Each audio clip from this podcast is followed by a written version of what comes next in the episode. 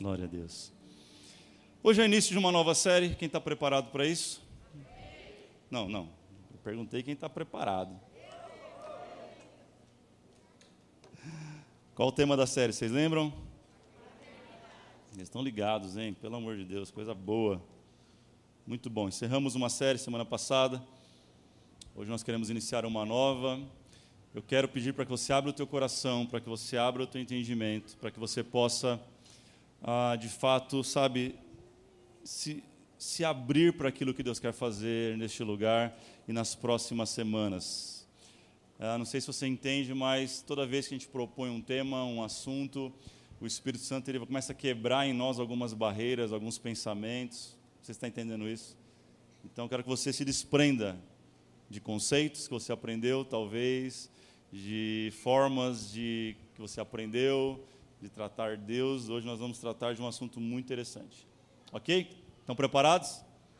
Então apertem os cintos. Fala para alguém assim: aperta o cinto. Esse é o primeiro episódio da série Paternidade e o subtema de hoje é Quem é Deus? Será que você pode olhar para alguém e falar assim: Quem é Deus? Vamos ler Romanos 8, 15. Romanos 8, de 15 a 17. Texto muito interessante sobre isso, sobre esse tema. Não é o texto base, mas eu quero introduzir um pouco do assunto desta série nesse texto, para depois a gente caminhar um pouco mais. Romanos 8, 15 diz assim: Pois vocês não receberam um espírito que os escravize para novamente temer, mas receberam um espírito que os adota como filhos, por meio do qual clamamos, Abba Pai. O próprio Espírito testemunha ao nosso respeito que somos filhos de Deus. Se somos filhos de Deus, então somos herdeiros, herdeiros de Deus e co-herdeiros com Cristo, se de fato participamos dos seus sofrimentos, para que também participemos da sua glória. Quem pode dizer amém por esse texto? Você pode colocar a mão no seu coração para nós orarmos. Pai, obrigado. Obrigado por esse tempo maravilhoso. Obrigado, ó Pai, por mais este início de série. Abençoa a gente, Pai. Abre o nosso entendimento. Traga luz para a nossa vida agora, que possamos ter uma real compreensão de quem é o Senhor para nós. Essa é a nossa oração. Fala com a gente não o que queremos, mas o que precisamos. Em nome de Jesus, quem pode dizer amém, diga amém. Deixa eu pedir algo que eu esqueci aqui, que você possa compartilhar esse vídeo agora, você que está aqui, você que está em casa. Uh, 30 segundos, pega o teu celular, Começa a compartilhar. Se você não segue ainda, ou se você não é inscrito no canal, se inscreva em nosso canal. Isso é muito importante para que a palavra de Deus ela continue caminhando um pouco mais longe. Amém? Nós temos chegado a tantos lugares, temos vivido coisas maravilhosas. Isso tem a ver com a tua disposição de enviar o link deste vídeo. Já fez? Quem fez, diga amém. Bora lá então. Quem é Deus? Essa talvez seja uma das perguntas mais é, pensadas pelo ser humano, pela humanidade. Quem é Deus? É fato que o homem, você sabe disso, nós falamos sobre isso na última série, sobre adoração, que nós nascemos com uma lacuna, um espaço que ele serve e ele foi feito especificamente para nós preenchermos com um Deus, diga assim, um Deus. E com certeza, quem nos fez, que é o próprio Deus, nos fez para que o adorássemos, não é isso? Deus fez no Éden. Deus fez lá em Adão isso, quando colocou ele no Éden, dizendo assim: nós vamos ter um relacionamento. Nós aprendemos que a adoração tem a ver com relacionamento, nós entendemos que há essa necessidade de todo ser humano de adorar um Deus. Então, essa pergunta é muito importante. Quem é Deus para você? Para a mitologia grega, por exemplo, eles criaram seus próprios deuses. Homens e mulheres comuns foram transformados em deuses por algo diferente que aconteceu na sua vida. Então, eles têm os seus deuses. Tem o tal dos Zeus, tem Afrodite, tem Apolo, Dionísio, Atena, entre outros deuses. Já os romanos fizeram a mesma coisa. São nomes diferentes para situações muito parecidas. Então eles adoram Plutão, Vênus, Minerva, Diana, que é deusa da natureza, enfim. Para outros, esse tema Deus é algo que é só uma ideia mística, é um Deus com letra minúscula, ao qual eles atribuem alguns fatos inexplicáveis do universo. Mas fato é que existe uma busca por quem é Deus. Para os judeus que estão na nossa Bíblia, na Bíblia Sagrada, ao qual nós cremos, todo o Antigo Testamento, você vai entender que para eles Deus é Yahvé. Para o judeu, Deus é. Eles não pronunciam o nome de Deus em vão, por isso que eles encontraram um nome para chamar de Deus. Então eles chamam de Yahvé. Criador de todas as coisas, eles chamam de Senhor dos exércitos, eles chamam do justo juiz, eles chamam do Adonai, do Jeová Rafá, do Tissekenu, do Shalom, o Deus da paz. Eles têm vários nomes para chamar a Deus, mas é o mesmo Deus que eles querem chamar. Mas a pergunta desta noite é: não quero saber quem é para o grego, quem é para o romano, quem é para o judeu, quero saber quem é Deus para você. A pergunta dessa noite para nós que o Espírito Santo está fazendo é: quem é Deus para você? Se eu te pedisse para definir Deus em uma só palavra, qual a primeira palavra que vem na sua mente? Quando eu digo quem é Deus? Seja sincero. Levanta a mão quem pensou, ele é meu pai. Só quem pensou. Se não, não pensou, não tem problema nenhum. Só para a gente. Olha, olha para o lado, que interessante. Talvez 15% das pessoas pensaram, ele é meu pai. Isso é complicado porque o livro de Romanos que nós lemos, esse texto, ele vai apresentar Deus exatamente como pai. Diga pai. E mais do que pai, Romanos vai apresentar Deus como nosso Abba Pai. Diga Abba Pai. Talvez aprendemos um pouco raso o significado de Abba Pai. Porque o Abba é o, é o sufixo de pai. De forma rasa seria papai. Abba pai, papai. Mas é algo muito mais profundo e de muito maior significado, porque o Abba pai a gente vai aprender que é, é antes do papai, é quando a criança está aprendendo a falar. Quem é pai sabe o que eu estou falando. A criança está aprendendo a falar e o abapai seria o balbuciar do papai, aquilo que vem antes, aquelas, aquela, aquele som que a gente não entende muito está dizendo. Às vezes o pai entende, mas a gente está do lado e fala: aperta a tecla SAP desse menino, pelo amor de Deus, que eu não sei o que ele está falando. Então, a papai é esse balbuciar, é o prenúncio, é aquilo que vem antes do papai. Interessante que Jesus amava chamar Deus de Abba Pai. E não é à toa que quando ele vai ensinar os seus discípulos a orar, ele fala: quando vocês forem orar, vocês comecem a oração de vocês assim: Pai Nosso, Pai Nosso. Enquanto sacerdotes, enquanto as pessoas querem colocar Deus num lugar tão longe, tão distante, tão intocável, tão majestoso, tão grandioso, Jesus vem na sua simplicidade dizer: chama ele de Pai. Ele é Pai. Ele é Abba, Pai. Ele é teu paizinho querido. Ah, pastor, mas Deus não é rei? Claro que ele é rei. Deus não é Senhor? É claro que Ele é Senhor. Deus é o justo juiz? É claro que Ele é o justo juiz, a Bíblia diz. Mas em primeira instância, eu e você precisamos entender que Ele é o nosso Pai e que temos que buscar esse relacionamento íntimo e profundo com Ele. Você não vai conseguir estabelecer um relacionamento com Deus se você enxerga Ele como todo-poderoso. Ele é teu Pai. Ele é teu pai. Diga para alguém, ele é teu pai. Não fala isso com um sorriso no rosto, por baixo da máscara. Fala, ele é teu pai.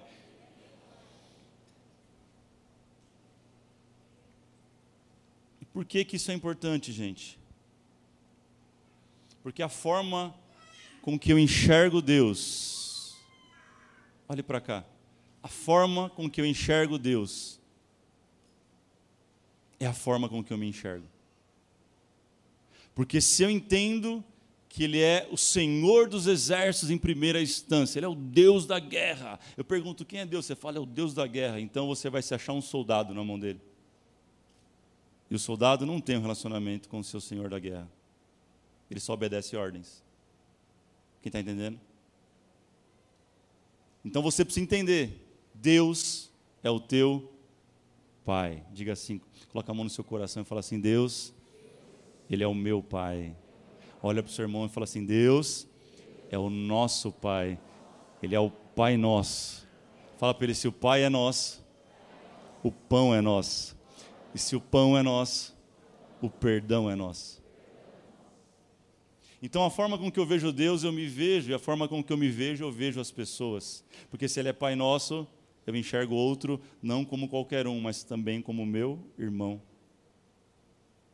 E também muda a forma com que eu enxergo o mundo. Eu não enxergo o mundo como algo que tem que morrer, que acabar, deteriorar. Não, eu enxergo responsabilidade no mundo. Porque são meus irmãos que estão se perdendo. Isso impacta na nossa cosmovisão, que é a nossa visão de mundo. Olha o que Romanos 8 está dizendo. Mas receberam o Espírito que o adota como filhos, por meio do qual clamamos Abba Pai. Enquanto alguns insistem em, chamar, em tornar Deus tão distante. O texto que nós lemos está dizendo que é, que é muito espiritual. E somente os espirituais conseguem compreender que Ele é o Abba Pai. O problema é que a religião, e a religião evangélica também, ela veio para colocar Deus num lugar distante. Se eu falar, imagine Deus agora. Sabe que vai com a imagem, 90% das pessoas com a imagem que vem? Sabe qual que é, Eduardo?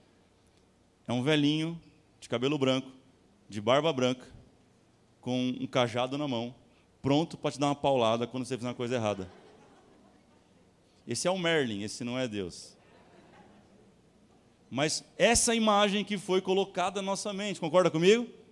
Sim ou não, gente? Estou falando besteira? Me ajuda aí. Essa imagem que vem na nossa cabeça, mas ele está dizendo: Eu sou o teu pai. E se eu sou o teu pai, você é meu filho amado. Foi isso que ele falou para Jesus Cristo, quando Jesus é batizado, uma voz, ela sai lá, ela abre, o céu abre assim uma voz sobre Jesus: Ei, meu filho amado, em quem eu tenho prazer. Essa é a voz de Jesus, de Deus para você. Você é filho amado em quem ele tem prazer. Ele não está com um pedaço de pau na mão esperando você vacilar para dar na sua cabeça. Tem gente que vive assim. Acreditado que a gente fala, Deus ele é pai, ele não é padrasto. Só que a gente vive como se ele fosse padrasto. A gente vive como se ele não tivesse responsabilidade sobre nós. A gente vive como se ele não amasse a gente. A gente vive como se ele não pagasse a nossa conta o tempo todo. Deus é pai, irmão. E aqueles que se colocam como filhos, eles, eles vivem dessa abundância que existe do pai. E se você entende como pai, você sabe que toda a provisão para a tua vida vem dele e já está nele para a tua vida. Eu quero que você tenha uma mudança de mente, metanoia nessa noite, entendendo que Deus é o teu Pai. Quem tem filhos aqui? Diga amém. Quantos estavam dormindo três da manhã? Estava dormindo de boa. De repente você recebeu um cutucão do seu filho. Doze anos, ele cutucou você e falou: Pai, pai, pai, acorda aí. O que foi, filho? Aconteceu alguma coisa? Pesadelo ou não? É, vai ter comida amanhã? Acordei preocupado. Estava dormindo, pai, acordei preocupado. Será que vai ter almoço amanhã? Quem já teve essa experiência aqui? Por que não? Ué, não é normal isso não? E por que você faz isso com Deus o tempo todo? Por que você age assim com Ele o tempo todo? Preocupado, que vai comer, que vai vestir, você vai pagar conta, se não vai? Querido, a Bíblia diz para nós, olha para as aves, Olha para as plantas. Nem Salomão, em toda a sua glória, em toda a sua riqueza, se vestiu como elas. O Pai cuida da gente. Se eu entendo que Ele é Pai, eu entendo que Ele está cuidando de mim. Eu não preciso me desesperar às três da matina, achando, descabelando o cabelo. Eu não preciso, porque Ele é Pai. Diga assim: Ele é Pai. Ele é Pai. Para a gente falar um pouquinho sobre paternidade hoje, eu queria usar a história de Jacó. Queria que você abrisse a sua Bíblia lá em Gênesis, esse é o texto que a gente vai ficar. Gênesis 25.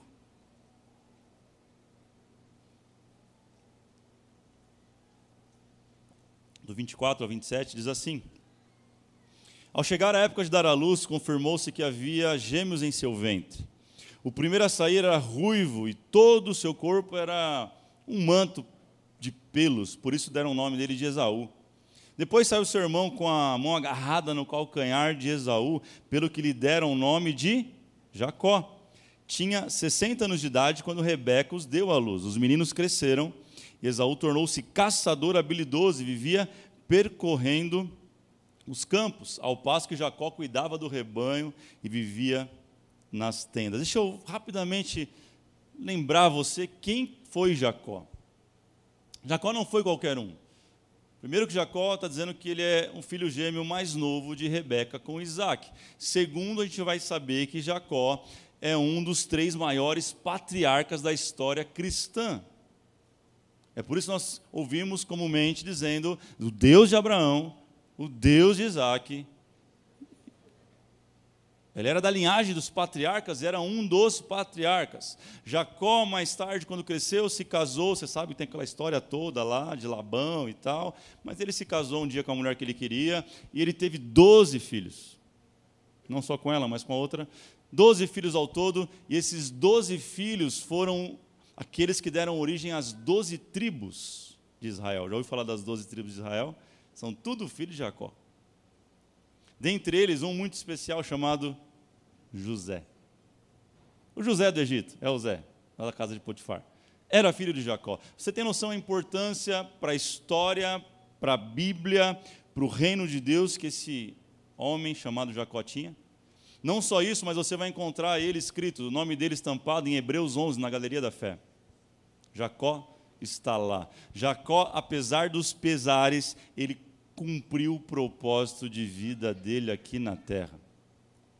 Mas eu creio que se nós colocássemos Jacó sentado aqui num banco e a gente perguntasse para ele, Jacó, quais conselhos você daria sobre a tua paternidade e sobre a paternidade do seu pai sobre você?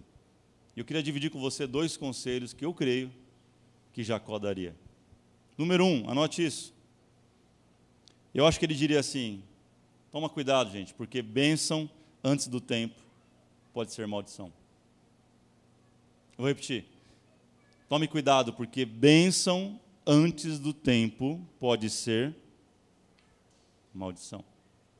Eu vou explicar, Gênesis 25, 23, um verso antes que nós lemos. Ele diz assim: ó, Disse-lhe o Senhor: Duas nações estão em seu ventre, já desde as suas entranhas dois povos se separarão, um deles será mais forte que o outro, mas o mais velho servirá o mais novo. Olha o que a Bíblia já dizia antes de tudo: Jacó já tinha a bênção de Deus para reinar e para governar sobre o irmão mais velho. Só que ele resolveu antecipar aquilo que já era dele. É a mesma proposta do Satanás para Jesus na tentação. Jesus, se você me adorar, se você prostrado me adorares, tudo te darei. Parece que eu vejo Jesus falando assim, você está de brincadeira, né? Já é tudo meu. Porque a bênção antecipada, ela se torna maldição. Jesus também sabia disso, por isso que ele não aceita, por isso que ele confronta. Como? Com a palavra de Deus.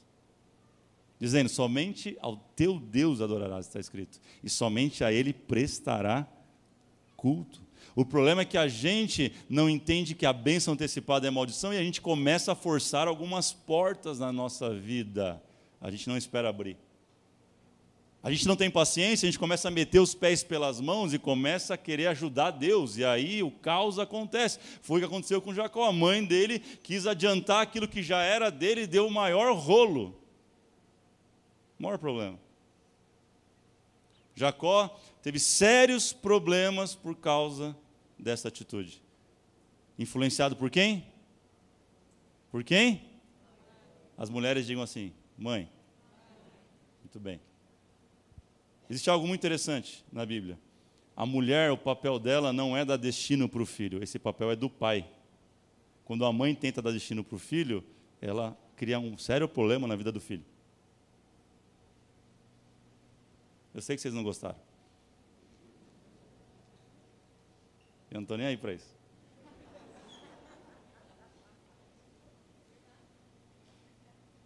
A mãe tem outro papel.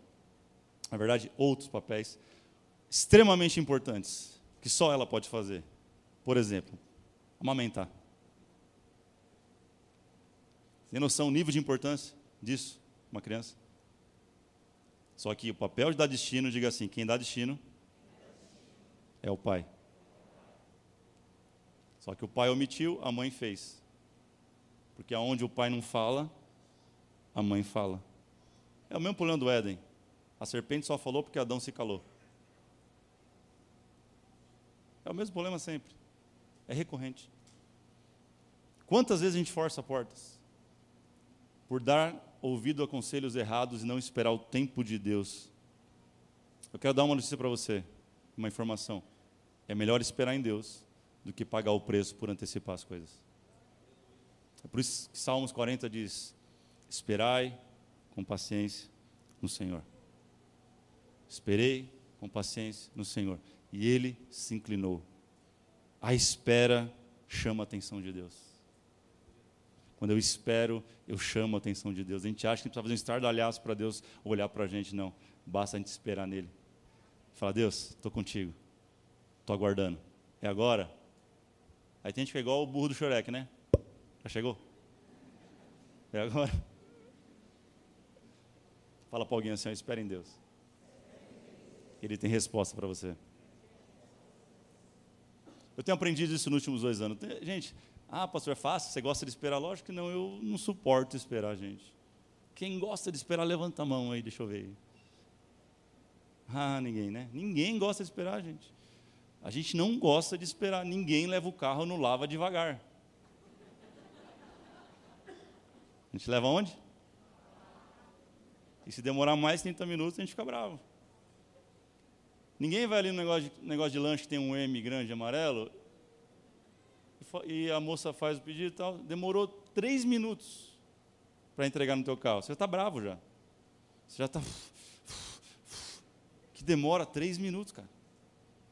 Geração maluca. Eu sou da época que a internet. Eu sou da época do ICQ, dá licença? É, nós começamos a namorar pelo ICQ, não é isso, amor? ICQ, irmão. Quem é que é dessa época? Diga amém. Levanta a mão. Tem gente aí. Como é que era o ICQ? A gente mandava, os mais novos estão viajando. Aqui era tipo um Messenger. É a mesma coisa, só que a internet era discada. Era dial-up. Aquele barulho. Lembra disso? Lembra que você mandava mensagem, você ia almoçar, quando voltava não tinha, não tinha nem chegado a tua mensagem para a pessoa ainda? Então a gente namorava nesse esquema, Wallace. Era assim, mandava uma mensagem e ia, ia trabalhar. Daqui a pouco a Dani respondia, eu voltava. Meu nickname era Davis Anjo, né? Era isso? Lembrei agora. De anjo não tinha nada. Davis Anjo entrou na sala.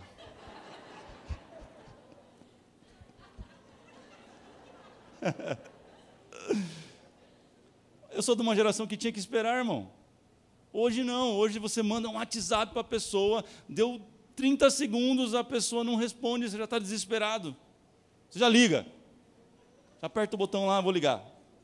Ah, que absurdo. 30 segundos. Só se for Renatinho. Renatinho não responde mesmo, gente. Ele não sei o que acontece com ele. Mas normalmente as pessoas respondem rápido as mensagens. Você está entendendo? A gente está tá acelerado de uma forma tão grande, está vivendo uma loucura tão grande. Fala para o irmão assim, espera no Senhor.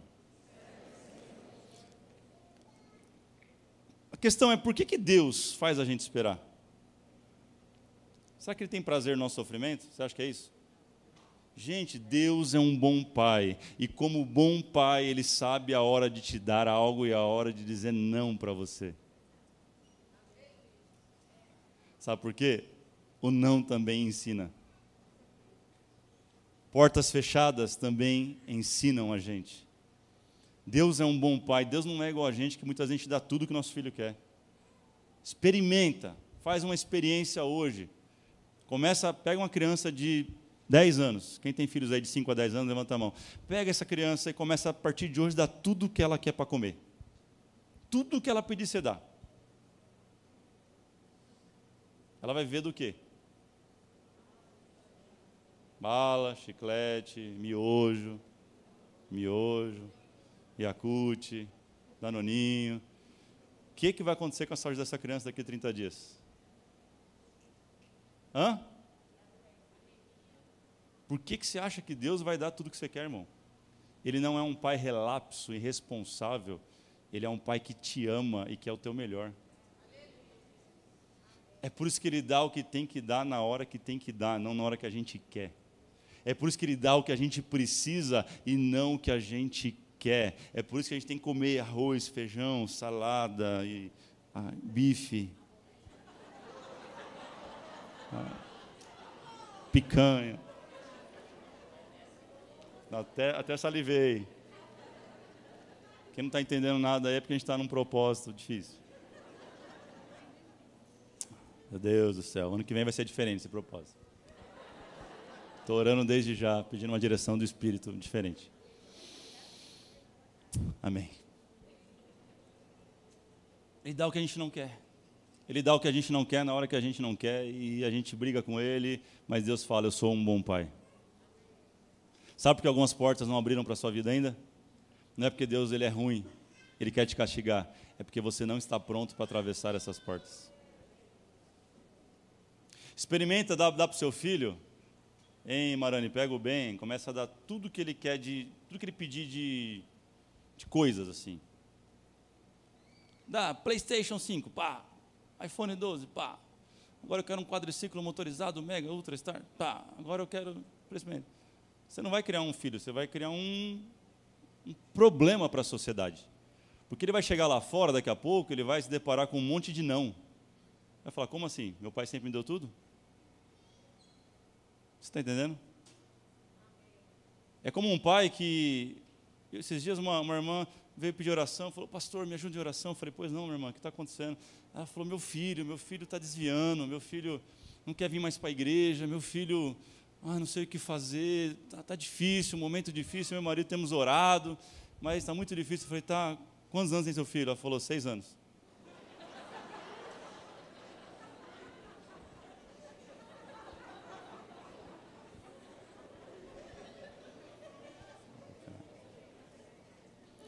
Amarra esse menino com silver tape, traz para a igreja.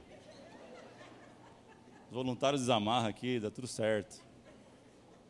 Irmão, se você não arrastar seu filho para a igreja agora, você vai buscar ele na delegacia mais tarde. A dor também ensina, diga assim, a dor também ensina. Hebreus 12, 12 11 vai dizer assim, ó, quase falei 12. Nenhuma disciplina parece ser motivo de alegria no momento, mas sim de tristeza. Mais tarde, porém, diga assim, mais tarde, porém, produz fruto de justiça e paz para aqueles que por ela foram exercitados. Ensina teu filho, educa o teu filho. Se precisar dar uma palmada no seu filho, dá uma palmada no seu filho. Não cai nessa conversa que está acontecendo por aí, não. A Bíblia manda educar, ensinar com a vara. Aleluia. Apanhei para caramba, não vou bater agora. Chegou a hora, irmão. Estou brincando. Eu aprendi algo muito legal. Presta atenção. Eu, eu, aprendi algo muito legal esses dias. A gente deve dar duas palmadas ao nosso filho. Diga assim, duas palmadas. Por que duas palmadas? A primeira é para calibrar a força. É sério, não ri não. A primeira é você calibra a força, porque não é para você maltratar ele. Não é para você deixar marca nele. Não é para você judiar, é para você educar. Então, a primeira você calibra a força, a segunda você pá, Hã? Doeu? Nossa. A próxima ele vai pensar duas vezes. Sim ou não? Deus é um bom pai. Diga assim: o meu Deus é um bom pai. Gente, ele quer te abençoar. Olha o que diz 2 Coríntios 1:20. Pois quantas forem as promessas feitas por Deus, tantas tem em Cristo o sim e o amém. É pronunciado por nós para a glória de Deus. Deus tem prazer em abençoar os seus filhos. Qual é o pai que não tem prazer de abençoar os seus filhos? Qual é o pai que não quer ver os seus filhos crescendo, sendo prósperos? Chegando em lugares altos, qual é o pai que não quer, gente? Deus é um bom pai, ele também quer isso para a tua vida, entenda isso em nome de Jesus. A questão é que às vezes pode ser que não chegou a hora. E aí ele usa algo chamado tempo para mexer com a gente. Talvez o segundo conselho que Jacó daria para nós seria esse: ei, nunca duvide, Deus sempre estará presente. Nunca duvide, Deus sempre estará presente. Gênesis 28, 15 vai dizer assim: ó, Deus falando com Jacó: Estou com você e cuidarei de você aonde quer que vá. Se você crê que ele está falando com Jacó e está falando com você também, recebe isso. Eu o trarei de volta a esta terra, não o deixarei enquanto não fizer o que lhe prometi. As promessas dele estão de pé sobre a tua vida. Quando Jacó acordou do sono, disse: Sem dúvidas, o Senhor está neste lugar, mas eu que não sabia. Coloca a mão na cabeça e fala assim: ó, Deus está aqui. Assim, assim, ó, tipo assim, ó, tipo assim, eu que não sabia. Deus está na sua vida, meu irmão. Deus está na sua casa, Deus está na sua família, Deus está nos seus negócios, Deus está no teu ministério, Deus está em todos os lugares, Ele é onipresente, Ele está em todos os lugares. A questão não é se Deus está, a questão é se você tem conseguido perceber Ele. Porque se que Ele está, Ele está. A questão é que talvez você não tenha conseguido ouvir a Ele, mas que Ele está, Ele está. Olha o que diz João 14,16: Eu os pedirei ao Pai, e Ele dará outro consolador para estar com vocês para sempre. Jesus falando: Ei, eu vou, mas vocês não vão ficar sozinhos, órfãos, largados, não. Quando eu chegar lá, eu vou passar o bastão para o Espírito Santo, o Espírito da verdade do texto, aquele que o mundo não pode receber. Esse estará com aqueles que são filhos. Onde estão os filhos de Deus neste lugar? Você tem o Espírito Santo que habita em você, ele está em você, presente em todos os momentos da sua vida e ele é o teu Pai. Ele é o teu Pai.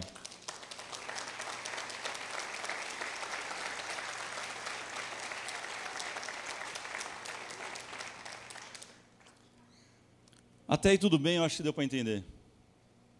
Mas a problemática, e aquilo que eu quero tratar no teu coração hoje, que o Espírito Santo ministrou no meu coração essa semana, é que se eu entender que Deus, como Pai, ele é igual ao meu Pai terreno, eu posso ter alguns problemas. Como assim, pastor? vou explicar. Que Deus é um Pai de amor e bom, todo mundo acredita, amém? Mas qual é a tua referência de pai? Qual a tua referência de mãe? Qual a tua referência de educação? Quem foi seu pai para você, ou quem ele é, se você ainda é adolescente, jovem? Ele é um bom pai? A gente analisa o texto do filho pródigo, a gente acha que a culpa foi só do filho que foi embora, mas vamos conjecturar: e se aquele pai não era um pai tão bom assim e ele teve que ir embora? Quantas vezes e quantos de nós saímos de casa antecipado por não conseguir conviver com nossos pais? Porque tivemos pais que maltrataram a gente. Tivemos pais que abandonaram a gente. Alguns tiveram pais que abusaram psicologicamente e fisicamente. Pais que deixaram traumas terríveis no teu psicológico. Talvez marcas no, físicas no teu corpo. E aí é o problema, porque legal, pastor, Deus é pai, mas a referência minha de pai não Aí complicou. Pois é, eu vim aqui para dizer para você que Deus é pai, mas ele não é igual ao teu pai. Deus é um bom pai. Deus é um pai que ama os seus filhos. Deus é um pai que não tem prazer em maltratar os seus filhos. Deus é um pai que tem prazer nos seus filhos. Deus não é o tipo de pai que compara os irmãos, os filhos. Tá vendo? Aquele ali vai dar certo, mas você não faz nada direito. Talvez você ouviu a sua vida inteira isso, assim, você não vai fazer nada direito, você não presta para nada, menino, você não, você não vai dar em nada. Só que eu vim aqui dizer para você que Deus acredita em você, que Ele te ama e que Ele tem um futuro próspero para você. Você precisa mudar isso na sua mente, ressignificar o valor de pai, o conceito de quem Deus é para você. Deus não é um pai natural, Deus é um pai espiritual. Talvez está me olhando e falando assim, pastor, eu não, eu não tive um pai mau, mas eu fui um pai muito ruim. O que, que eu faço? Muito simples. Você está vivo? Enquanto a vida é esperança, se arrepende, muda de vida, conversa com seus filhos e começa a escrever uma nova história a partir de hoje. Ninguém vai sair daqui sem remédio nesta noite. Tem remédio para você que foi maltratado e tem remédio para você que maltratou. Tem remédio para você que foi ferido e tem remédio para você que feriu. Tem remédio para você que abusou e tem remédio para você que foi abusado. Deus é um pai de amor. Deus é um pai que ama os seus filhos, gente. Deus é um pai que acredita nos seus filhos. A partir de hoje você não vai permitir mais que essas feridas te parem, que essas feridas te sabotem, que essas feridas te roubem do propósito dele na tua vida. O Espírito Santo vai libertar muita gente hoje de prisões emocionais, cadeias emocionais. Deus tem feito algo tão lindo durante esse dia e não vai ser diferente nesse momento. Daqui a pouco a gente vai orar sobre isso. E você vai sair daqui mais leve do que você jamais imaginou. Eu preciso terminar, mas antes, eu preciso dizer que Jacó também não teve um pai correto. E ele também não foi um bom pai. Mas ele chegou no, no objetivo. Ele cumpriu o propósito. Amém? Então tem esperança para você. Tem esperança para mim. Jacó, certa vez, depois de 20 anos, lembra que eu falei que ele teve um problema lá com o irmão da primogenitura? Se passaram 20 anos da Bíblia, ele está num lugar chamado agora Val de Jaboque. Isso está lá em Gênesis 32, do 22 ao 28. Eu vou ler para você entender o que aconteceu. Naquela noite levantou-se Jacó, tomou suas mulheres, suas filhas, seus servos, seus onze filhos, para atravessar o lugar de passagem do Jaboque. Depois de havê-los feito atravessar o ribeiro, fez passar também tudo que possuía, e Jacó ficou sozinho. Então veio um homem que se pôs a lutar com ele até amanhecer. Quando o homem viu que não podia dominá-lo, tocou a articulação da coxa de Jacó de forma que lhe deslocou a coxa enquanto lutava. Então o homem disse: Deixe-me ir, pois já desaponta a alvorada. Mas Jacó lhe respondeu: Não deixarei ir. Diga assim: Não vou te deixar ir. Vamos lá, diga assim: Não vou te deixar ir. A não ser que me abençoes. Essa é a tua noite, querido. O homem eh, lhe perguntou: Qual o seu nome? Ele falou: Jacó. Então disse o homem: Seu nome não será mais Jacó, mas sim Israel, porque você lutou com Deus e com os homens e venceu. Diga Val de Jaboque. Diga assim: Além do véu, é o meu Val de Jaboque. O que é o Val de Jaboque para Jacó? É o lugar de recomeço. É um lugar de novos começos. Ele tem um encontro com um anjo, é mais do que um anjo, você vai entender que é o próprio Deus que estava ali, é uma teofania que está acontecendo. A teologia chama de teofania, quando é Deus aparece de uma forma diferente. Com o próprio Deus ele luta. Ele agarra de um jeito. Ele era agarrador, irmão. Agarrou, agarrou o pé do irmão, agarrou o anjo. E o anjo foi lá e feriu a coxa para ele largar, senão ele não largava. Pergunta o nome dele e aí começa algo lindo na vida de Jacó, porque Jacó que é enganador, Jacó é suplantador, agora ele é chamado de Israel. Israel significa aquele que tem o poder de Deus. Primeira coisa que o anjo faz com ele é mudar a identidade dele. Semana passada falamos sobre isso, o Espírito Santo continua falando. Você veio aqui para ter a tua identidade mudada. De vítima para filho. De vítima para filha amada e querida. Você vai sair daqui hoje como filho e como filha. Você vai deixar o título de escravo, de vítima, de abusado, de acusado, de usurpado, e você vai sair carregando uma chancela do Espírito Santo, dizendo assim: ó, ali vai o meu filho, ali vai a minha filha amada em quem eu tenho prazer.